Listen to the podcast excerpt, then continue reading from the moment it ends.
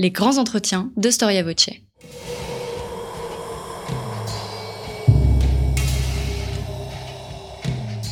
Une émission de la rédaction de Storia Voce.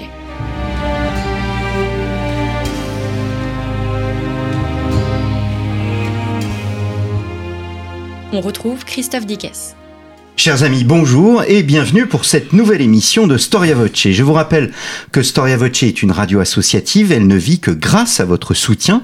Si vous pouvez nous aider, rendez-vous dans notre rubrique Soutenez Storia Voce depuis la page d'accueil de notre site internet storiavoce.com. Contre un don, eh bien, vous pouvez recevoir un ouvrage de votre choix grâce à nos partenaires éditeurs. La meilleure façon aussi pour un podcast de se développer est le bouche à oreille, alors n'hésitez pas à parler de nous, pas à aimer cette émission, à la commenter ou bien même à la rediffuser sur vos propres réseaux. Enfin, que vous soyez sur YouTube, sur iPod ou bien sur SoundCloud, sur une toute autre plateforme, vous pouvez aussi vous abonner à notre chaîne afin de ne manquer aucune émission. Merci d'avance pour votre fidélité. Les civilisations chinoises, indiennes ou bien encore perses auraient pu vivre paisiblement. Leur tourment, disait Fernand Braudel, sous la forme de fléaux bibliques est venu des vastes déserts et steppes. Sur ces terres inhumaines, une population de pasteurs, turcs, turkmènes, kirghizes, mongols, dénués de cavaliers. Dès que l'histoire permet de les apercevoir, continue Brodel, ils sont déjà tels qu'ils se maintiendront, violents, pillards, cruels, d'une bravoure folle jusqu'à la fin de leur grandeur historique, c'est-à-dire en gros jusqu'au milieu du XVIIe siècle. Storia Voce vous propose aujourd'hui de partir à la découverte des conquérants de la steppe, ou mieux, des conquérants de l'éphémère. Leurs chefs ont pour nom Attila, Gengis Khan, Kubilai ou encore Tamerlan, qui étaient ces peuples nomades insaisissables aux puissants réseaux. Comment construisaient-ils leur légitimité sur les terres conquises? Quel rôle ont-ils joué dans l'histoire géopolitique des grands ensembles civilisationnels? L'extrême-orient, bien sûr, mais aussi l'Orient, jusqu'à l'Occident. Bref, comment définir cet empire ou ces empires de mille ans, ces empires qui n'ont rien de commun avec nos perceptions politiques, c'est ce que nous allons voir avec Arnaud Blin. Arnaud Blin, bonjour. Bonjour. Merci d'avoir répondu à notre invitation. Vous êtes historien des conflits dans une autre vie professionnelle. Nous étions rencontrés, euh, vous et moi, pour évoquer un des traités les plus importants, des les traités les plus importants de l'histoire moderne, à savoir les traités de Westphalie et de euh, Münster. Et vous venez de publier aux éditions passé composé Les conquérants de la steppe d'Attila au Cana de Crimée, 5e, 18e euh, siècle. Arnaud Blin, il y a d'abord cette expression, celle d'empire des steppes qu'on entend très souvent, euh, qui est de René Grousset. Est-ce que c'est une expression, l'empire des steppes, qui garde toute sa justesse? Euh, Oui et non, parce que ça n'est pas un empire, ce sont des empires des empires qui se font et se défont, qui euh, n'ont pas nécessairement de relations les uns avec les autres, mais qui euh, perdurent et se manifestent euh, avec beaucoup de puissance et de violence depuis Attila, donc jusqu'au XVIIe siècle, disons. Hmm. Alors cela renvoie d'abord à une réalité géographique, ces empires euh, renvoient à une réalité géographique, et vous commencez votre récit, euh, ce qui est original, en mentionnant le survol de toutes ces régions dans un vol euh, Paris-Pékin, ou Pékin-Paris, si mes voilà, tout à fait. Bon, alors j'avais beaucoup lu sur, sur ce sujet, j'avais écrit sur ce sujet, j'étais allé en Asie centrale auparavant, mais c'est vraiment en survolant euh, tout le continent par une euh, belle journée d'été sans nuages que j'ai vraiment compris la, mesure de, ces empires et de ce qu'ils avaient accompli. Parce que c'est un voyage très long. Vous, passez euh, bon, des montagnes de Chine au, au, désert de Gobi, au steppe, puis ça devient, la couleur commence à changer jusqu'à ce qu'on arrive en Europe. Et donc, par ce survol, euh, eh ben, on suit la, la trace de, de, ces conquérants qui tous euh, partaient euh, de Haute-Asie ou d'Asie centrale pour se projeter soit vers la Chine, soit vers le sud, vers l'Inde, vers la Perse, ou le cas échéant à l'ouest, vers la Russie et même jusqu'à l'Europe. Hmm. Est-ce qu'on peut parler d'une civilisation des steppes, d'une civilisation turco-mongole? Existe-t-il une unité entre ces différents peuples Oui, il y a une unité, il y a une culture surtout, une culture de la, guerre aussi. Euh, une culture qui se grève souvent euh, sur des euh, sur des pays sédentaires. Mais ce qui fait le fond de tous ces empires, de tous ces peuples, c'est quand même leur euh, leur culture stratégique, leur culture de guerre et les formidables armées que les uns et les autres euh, ont lancées sur ces steppes et au-delà pendant euh, plus d'un millénaire quand même. Hmm. Après avoir cité Brodel, nous avons bien évidemment une vision négative de, de, de cet empire. Vous voulez réhabiliter en quelque sorte ces peuples? Oui, bon, alors on, bon, on sait qu'ils ont été euh, violents, qu'ils ont souvent été euh, cruels, mais euh, ils ont respecté souvent les cultures. Bon, c'est des gens qui, après avoir détruit des, des pays, des territoires et des villes, euh, en général rassemblaient euh, tout ce qu'il y avait de culturel, c'est-à-dire les artistes, les intellectuels, et euh, ils les faisaient travailler soit dans les, sur les territoires qu'ils avaient conquis, oui alors ils les ramenaient chez eux à Karakorum pour les Mongols, à Samarcande pour euh, Tamerlan et les Timourides. Et là, ils ont créé, surtout euh, Tamerlan et, et ses successeurs, ils ont créé une, une très belle culture qui, dont on voit les vestiges encore aujourd'hui. Hmm. Euh, comment connaissons-nous ces peuples? Sur Storia Voce, on accorde une place particulière aux sources. Euh, les sources euh, sont, sont, sont rares. C'est un peuple qui écrivait. Ce sont des peuples qui écrivaient? Non, pour la plupart, ils n'écrivaient pas. Bon, il y a des exceptions. Les, les Ouïghours avaient une écriture, ils écrivaient. Euh, les Mongols ont quand même euh, écrit. Ils ont laissé un très beau texte qui est euh, dont on parlera peut-être plus tard, mais qui s'appelle l'histoire secrète des Mongols, une ép- l'épopée de, Genghis Khan. Mais la plupart du temps, soit ils ne laissaient aucune trace écrite, soit c'était leurs victimes qui, qui écrivaient sur eux, notamment les, les Chinois, puis les, les Arabes, les Occidentaux. Donc nous connaissons davantage ces peuples par leurs ennemis plutôt que euh, de l'intérieur. Oui, tout à fait. Par exemple, les Huns, Attila, on ne connaît d'eux que ce qu'ont ont écrit les, Les Occidentaux. Oui, on ne sait même pas euh, à quoi ressemblait leur langue, on ne sait pas s'ils parlaient turc, s'ils parlaient mongol. Il y a très peu de choses qui sont restées, quelques vestiges archéologiques, des chaudrons notamment, euh, bon, des, des- des- les butins qui- qu'ils avaient soutirés des uns et des autres, dont on a retrouvé des traces jusqu'au XXe siècle. Mais sinon, euh, rien qu'ils aient écrit eux-mêmes, on retrouve même pas de traces de chevaux, enfin pratiquement Hmm. rien, c'est très compliqué. Alors vous avez fait un choix chronologique large, 5e, 18e siècle. Euh, on peut parler d'unité dans la diversité. Il y a des empires, il y a plusieurs empires sur cette très longue période, euh, mais malgré tout, ils ont une civilisation, un état d'esprit euh, commun.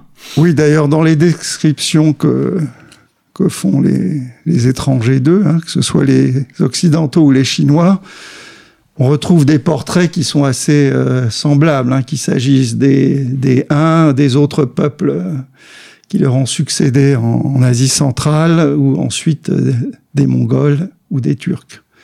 Donc il y a vraiment une unité dans les descriptions qu'on fait d'eux et dans les techniques de guerre, qui sont les mêmes euh, pratiquement de, de Attila jusqu'à jusqu'à Tamerlan, exception faite de l'étrier qui, euh, qui apparaît après Attila, Hmm. évidemment.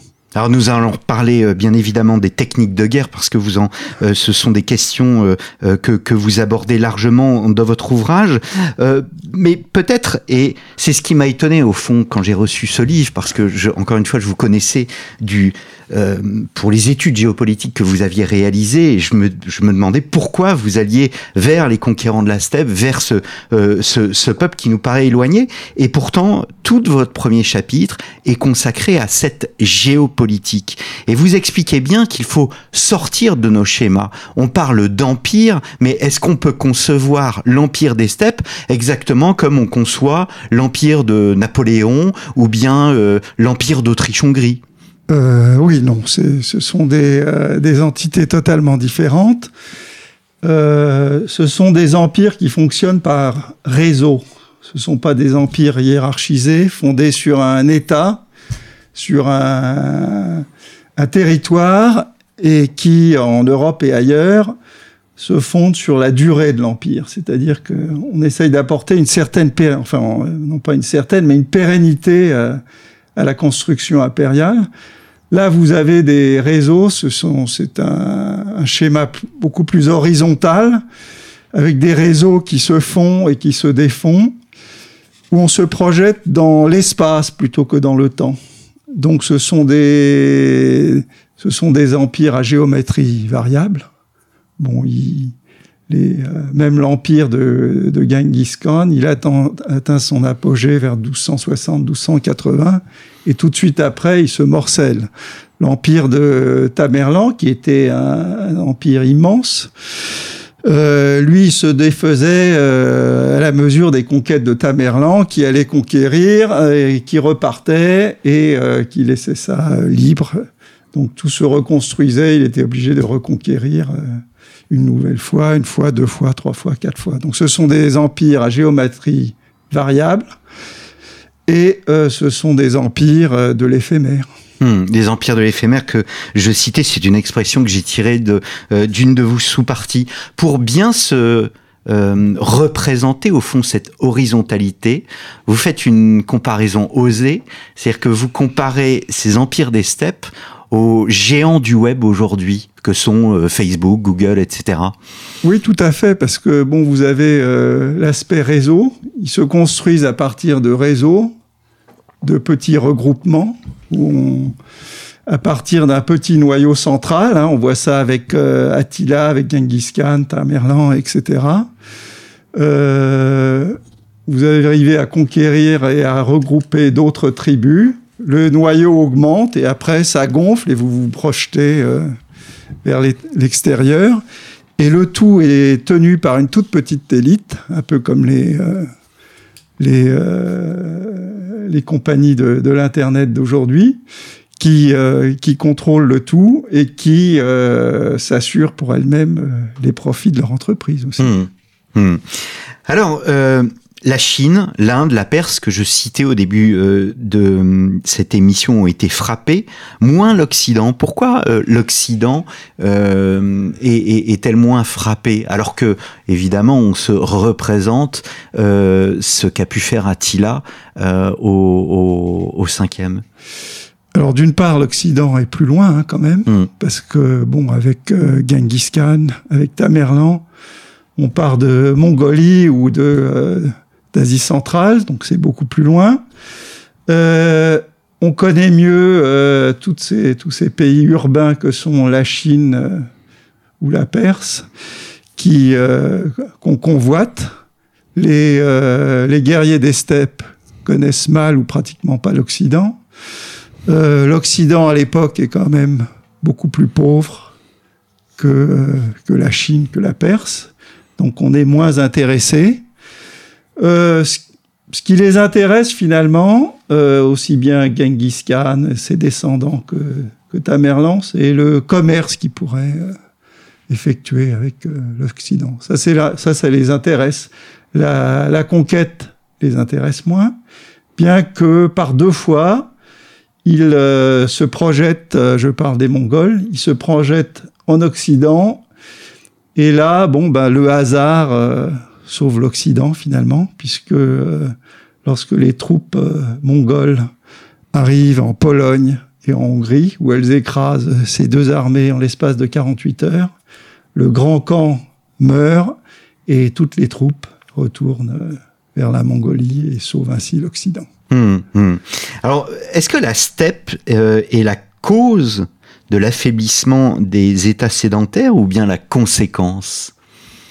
Euh... Les États sédentaires que sont la Chine, l'Inde, la Perse euh, et, et bien évidemment l'Occident euh, lui-même. Euh, bon, c'est au départ la cause, comme le dit d'ailleurs Brodel que vous venez de citer, puisque bon, c'est de de que se projettent euh, toutes ces armées qui euh, soit affaiblissent, soit conquièrent, mais au bout du compte, euh, sur le long terme, je dirais, renforcent aussi ces pays. Bon, euh, Kubilai parvient à faire l'unité de la Chine.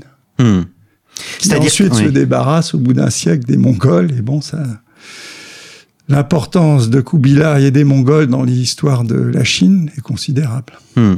C'est-à-dire que vous insistez beaucoup dans votre livre, au fond, en dépit du, du, du fait que c'est un peuple qui n'arrive pas à créer un État, euh, eh bien, c'est un peuple qui a un effet perturbateur sur ses ennemis, voire, paradoxalement, un effet stabilisateur. C'est-à-dire qu'il oblige ses États à se défendre. Voilà. et donc à prendre conscience de ce qu'ils sont.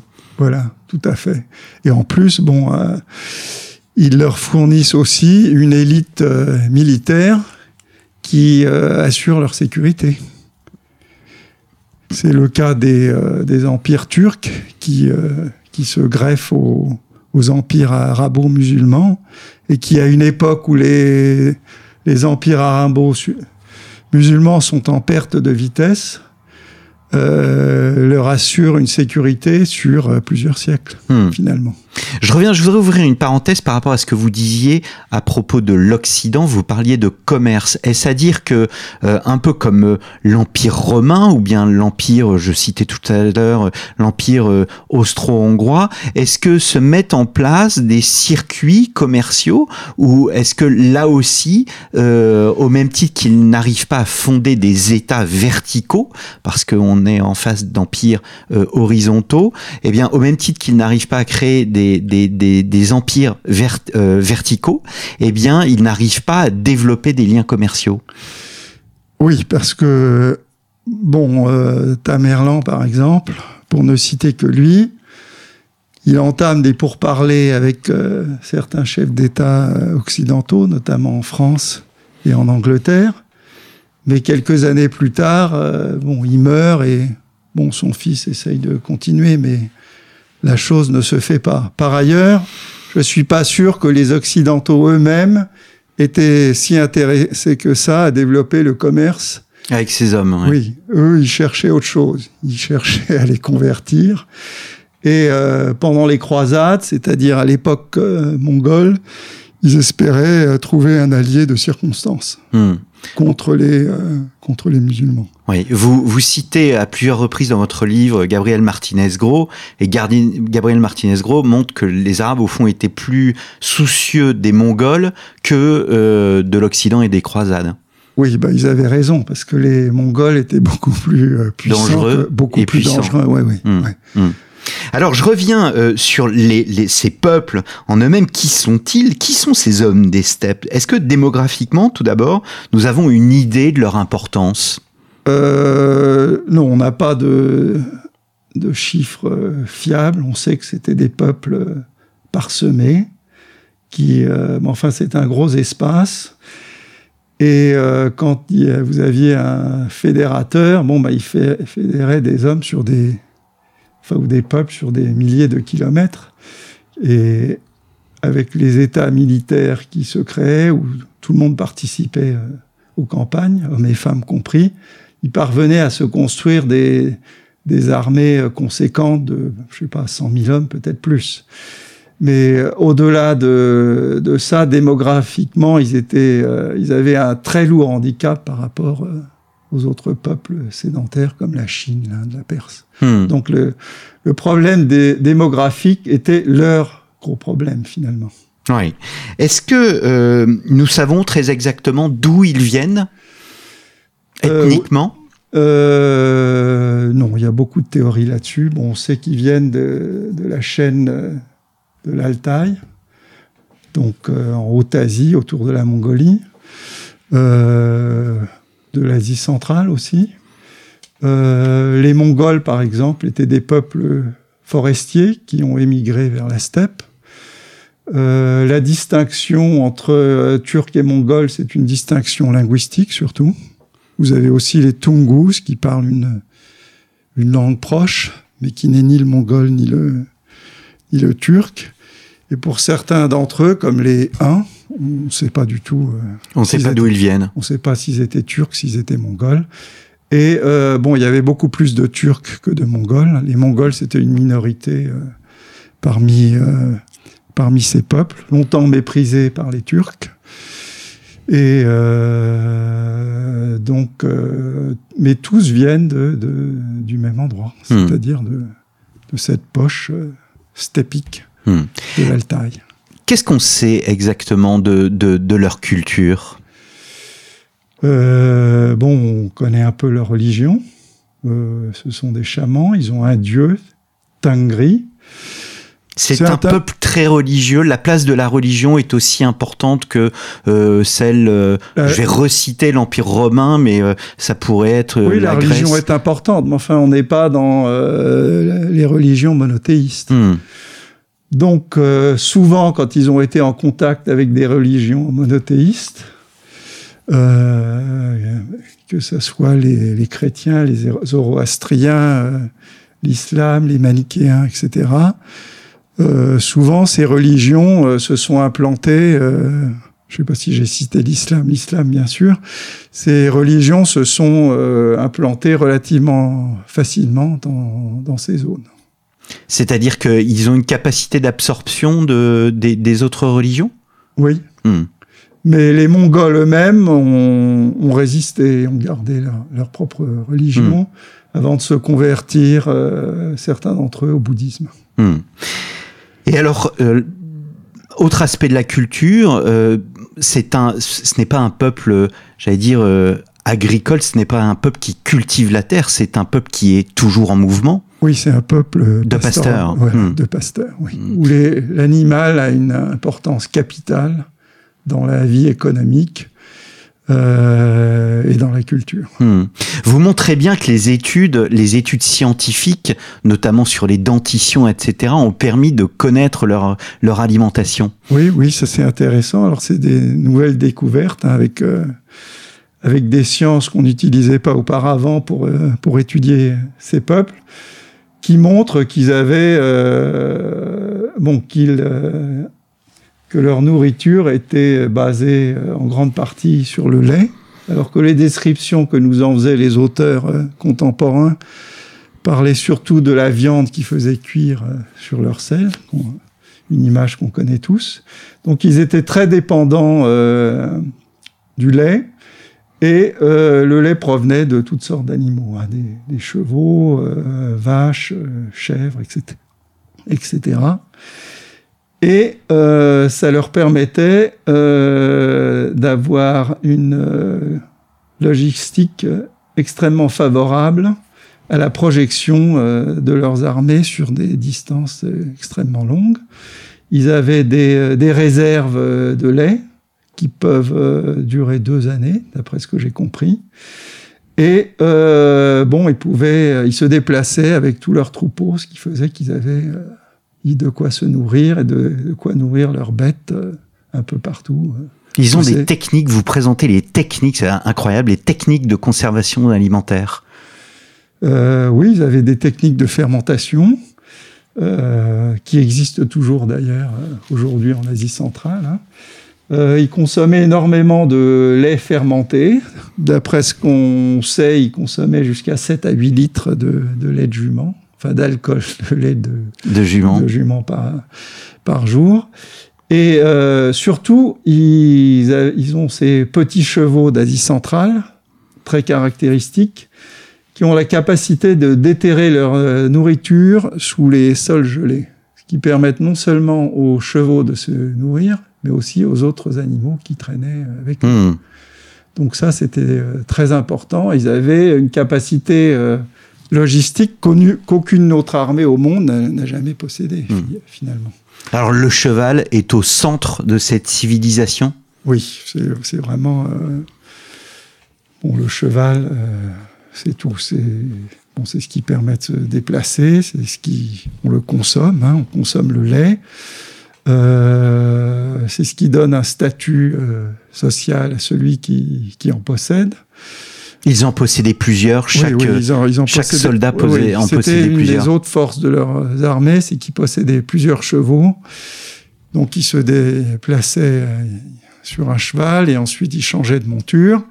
Et euh, pendant les combats, comme ils faisaient des, des charges de cavalerie suivies de, de replis stratégiques, souvent ils allaient à l'arrière, ils changeaient de monture et ils repartaient euh, À à la- l'assaut. à l'assaut, Hmm. ce que les autres armées ne faisaient pas, et ce qui leur donnait un, un avantage certain. Hmm. Leur grand avantage, c'est qu'ils ont bien évidemment le cheval, mais aussi une arme redoutable que vous présentez assez longuement, c'est l'arc. Oui, alors bon, il n'y a pas plus simple que, comme arme, mais c'est une arme euh, qu'ils utilisent euh, montée, donc c'est pas l'arc long euh, de l'Occident. On tire pas sur de longues distances, bien qu'ils aient deux arcs, un pour un, tir à moyenne distance et un arc plus court qui leur permettent de, tirer à vue lorsque leurs adversaires sont, proches. Et bon, il faut savoir que la, la maîtrise de l'arc prend, est une maîtrise qui prend, qui réclame un très long apprentissage. Et qu'eux-mêmes, ils commencent à le pratiquer dès qu'ils sont sur un cheval. Hmm. Donc, ils pratiquent la chasse. C'est leur, premier, leur première activité. Ce qui les prépare à la guerre, c'est la chasse avec l'arc. Souvent, ils montent euh, à cheval avant de savoir marcher. Et donc, vous avez des guerriers qui, lorsqu'ils arrivent à l'âge adulte, euh, sont déjà extrêmement performants. Hmm. Hmm. Est-ce qu'ils bouleversent la stratégie euh, militaire, la façon de, de, de faire la guerre? Est-ce que leurs ennemis, les Chinois, les Perses, mais aussi les, les, les Occidentaux, sont déroutés par ces armées euh, virevoltantes? Alors je dirais que oui, ils sont déroutés, mais que non, ils ne bouleversent pas, parce que euh, ils, ne boule, bon, ils ne bouleversent pas parce que ce n'est pas une euh, technique exportable, aussi bien d'un point de vue culturel que géographique. Euh, une armée d'Occident ou une armée chinoise ne peut pas euh, imiter cette armée. C'est pas comme avec Napoléon. Au bout de quelques années, euh, Tout le monde copie Napoléon. voilà, tout le monde copie Napoléon et bon, il a beaucoup plus de mal. Là, vous formez pas des cavaliers archers en, en quelques années. Euh, vous pouvez pas projeter ces armées de plusieurs dizaines de milliers d'hommes dans les forêts ou les montagnes Hmm. euh, occidentales. Euh, en plus, ce sont des, des armées où bon, il y a beaucoup moins de hiérarchie finalement. Tous les soldats sont à peu près euh, d'un niveau égal. Bon, vous avez des, des généraux, etc., pour co- coordonner le tout, mais on est loin des armées occidentales où vous avez les chevaliers, où vous aviez la, la piétaille, etc. Ouais, ouais. Il y a moins de hiérarchie. Oui, il y a beaucoup moins de hiérarchie. C'est comme leur, leur, euh, système politique, c'est un système qui est très, euh, bon, qui est très horizontal finalement. Hmm. Et c'est un système qui est basé sur le système euh, décimal. Donc, euh, c'est très facile de coordonner ces armées. Vous avez un, un groupement de 10, de 100, de 1000, de 10 000. Et ça leur euh, donne une euh, flexibilité bien supérieure aux autres armées. Ça leur permet de concentrer leurs forces comme aucune autre armée. Ça leur permet de se déplacer beaucoup plus facilement. Donc, ils ont des avantages dans absolument tous les domaines, Hmm. aussi bien tactique que stratégique, que opérationnel, que logistique. Euh, évidemment, ils n'inventent pas beaucoup en termes de technologie de guerre, puisque bon, l'arc, c'est euh, l'arme militaire réduite à sa plus simple expression. Mais ils, euh, ils œuvrent à une époque où la technologie militaire n'a pas l'importance qu'elle aura après eux. Mhm. Alors, au fond, ce sont des, des hommes qui sont euh, puissants à vaincre, mais ils sont impuissants à devenir euh, des maîtres. Oui, tout à fait, parce qu'ils n'ont pas la culture politique des peuples qu'ils conquièrent. Euh, ils sont quand même très intéressés par la conquête, beaucoup moins par la gestion. Ils sont peu nombreux, donc ils sont obligés de, de euh, se reposer sur les, euh, les peuples qu'ils ont vaincus finalement, puisque quand ils conquièrent des, des territoires, ils mettent en place des potentats lo- locaux qui, dès qu'ils ont le dos tourné, euh, bon, reprennent euh, leur pouvoir et leurs vieilles habitudes. Donc c'est pour ça aussi qu'ils sont tout le temps obligés de, de reconquérir. Hmm. Alors les Mongols parviendront à avoir un, un empire ou des empires qui durent un peu plus longtemps, mais parce qu'ils se fragmentent. Donc finalement, la, la fragmentation de l'empire mongol euh, euh, après Genghis Khan, enfin quelques décennies après Genghis Khan, elle signale la fin du grand empire mongol, mais elle permet euh, à des empires plus petits de perdurer dans le temps aussi. Est-ce qu'on peut dire, euh, alors vous allez trouver cette réflexion osée, qu'au fond, ce n'est pas un peuple de penseurs politiques, il n'y a pas de penseurs politiques comme il y a des penseurs politiques dans la Grèce antique, dans euh, euh, comment l'époque romaine. En revanche, au fond, ce sont des hommes de terrain et qui connaissent parfaitement ce terrain et qui ont une capacité de mouvement que ne possède aucun autre peuple.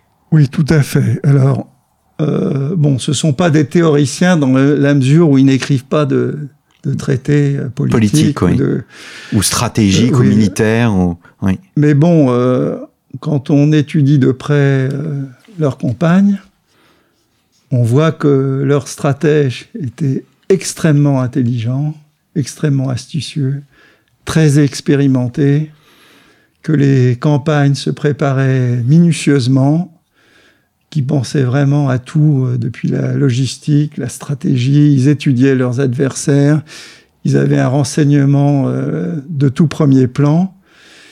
Et euh, stratégiquement s'entend, je pense que ce sont des armées qui avaient un niveau euh, au moins égal aux meilleures armées euh, qui ont pu exister. Dans le monde, oui. Ouais, aussi bien la Légion romaine que la grande armée de Napoléon. C'est très similaire en fait à, à l'armée de Napoléon, hein, Hmm, si on hmm. réfléchit. Alors parfois, ils tentent de créer un État, vous le montrez à travers euh, Gengis Khan, euh, et pour créer un État, on, ben, on recherche toujours hein, ce qu'on appellerait un mythe fondateur. Il essaie de trouver ce, ce mythe fondateur. Et il le trouve. Le mythe fondateur, c'est lui finalement. C'est-à-dire le, le conquérant universel. Et c'est un mythe qui va perdurer euh, bon, jusqu'à la fin des, des derniers petits canats euh, issus des Mongols. Hmm. D'ailleurs, pendant très longtemps, euh, la légitimité euh, politique dans toute cette région, de Haute-Asie, Asie centrale, etc., passait par euh, un lien direct avec Genghis Khan. Hmm. Tamerlan, quand il conquiert un, un empire qui, qui est euh, le second uniquement après celui de Genghis Khan, eh bien, il met quand même des, souverains fantoches euh, dans les États ou dans l'empire qu'il a, qu'il a conquis, qui, euh, qui, qui sont des descendants de Genghis Khan. Et lui-même ne s'arroge jamais le titre de, de Khan ou de Grand Khan. Est-ce que ça ne se fait pas? Alors, en fait, on est frappé par le fait que seuls quelques individus, au fond, euh, émergent, si je puis dire, dans, la grande histoire. C'est parce qu'ils étaient justement incapables de créer un État que l'on trouve si peu d'hommes d'État dans cette histoire millénaire. Oui, alors vous avez beaucoup d'empires, hein, euh, qu'on connaît beaucoup moins, les Gokturks, les Khazars, etc. On parle pas- beaucoup aujourd'hui des Ouïghours, et, mais ces Ouïghours étaient, euh, étaient un des peuples des steppes. Voilà, tout à fait. Donc qui ont eu euh, plusieurs périodes où, euh, où ils se sont créés un empire qui, qui s'est défait, qui s'est refait, etc. Ils ont bougé, hein, ils n'étaient pas là où ils sont actuellement. Mais peu de ces peuples n'avaient de figure emblématique qui était capable de, de fédérer toutes ces tribus et de euh, construire euh, un État qui, des entités proches d'un État qui pouvaient, euh, qui pouvaient perdurer un tant soit peu dans le temps. Hmm. Alors, à vous entendre, depuis le début de cette émission, on voit un peuple fort, on voit un peuple capable de se, de bouger très rapidement. On ne voit pas un peuple féminin. Or, vous montrez que c'est un peuple qui donne toute sa place à la femme. Oui, tout à fait. Alors sur le plan politique, euh, notamment euh, chez les Mongols, hein, mais pas uniquement chez les Mongols, euh, mais c'est beaucoup plus prononcée chez eux. Ce sont les femmes qui gèrent l'Empire quand les hommes partent à la conquête. Ça commence avec la femme de, de Genghis Khan, une femme remarquable, Borté. Euh, ce sont les filles ou leurs filles. Et euh, ce sont les femmes des, euh, des fils de Genghis Khan qui vont décider d'ailleurs de qui va gouverner l'Empire, qui va succéder au, au camp. Et ce sont d'elles qui, qui font les rois et les princes et les empereurs finalement. Donc elles ont peut-être une place beaucoup plus importante que dans beaucoup de civilisations, euh, euh, Oui, dans bah, beaucoup de civilisations ou d'empires. Oui, surtout à cette époque. Et euh, bon, elles accompagnent. euh, là, je parle bon du, du pouvoir, du noyau central du pouvoir. Mais sinon, les femmes accompagnent les soldats et parfois elles participent elles-mêmes en tant que soldats aux campagnes. Hmm. D'ailleurs, quand les Occidentaux arrivent euh, en Occident, ils sont absolument ébahis par le fait que vous avez des femmes qui, euh, sont à cheval au sein des armées, euh, tout aussi valeureuses que les hommes. Hmm. Alors, on pourrait évoquer hein, tous ces personnages, euh, Attila, euh, Tamerlan. Vous avez écrit euh, une biographie de Tamerlan. Je voudrais revenir simplement sur Gengis Khan parce que c'est vraiment le grand personnage qui, qui, qui sort du lot. D'abord, Gengis Khan, c'est, ce n'est pas son nom, ce n'est pas son nom original. Non, il s'appelle Temujin. Hmm. Il devient Genghis Khan quand il prend le contrôle des peuples mongols. Donc c'est une sorte, Gengis Khan, c'est une sorte de, de, de titre? Oui. Ou c'est un nom qu'il se donne. Non, non, c'est un titre. C'est un titre. Oui. Le Khan, c'est ce qu'on appellerait le roi ou, oui, voilà, ou l'empereur. Voilà, c'est l'empereur. Hmm. C'est un titre qui est, qui est hérité d'autres tribus euh, des steppes qu'on retrouve euh, chez les Turcs, chez les Mongols et d'autres. Alors, ce titre de universel, de souverain universel qu'il se donne, c'est un titre de papier où il y a véritablement une réalité euh, impériale. Est-ce qu'on peut le comparer, par exemple, euh, à un Alexandre? Oui, d'ailleurs, j'ai fait, des comparaisons. hein.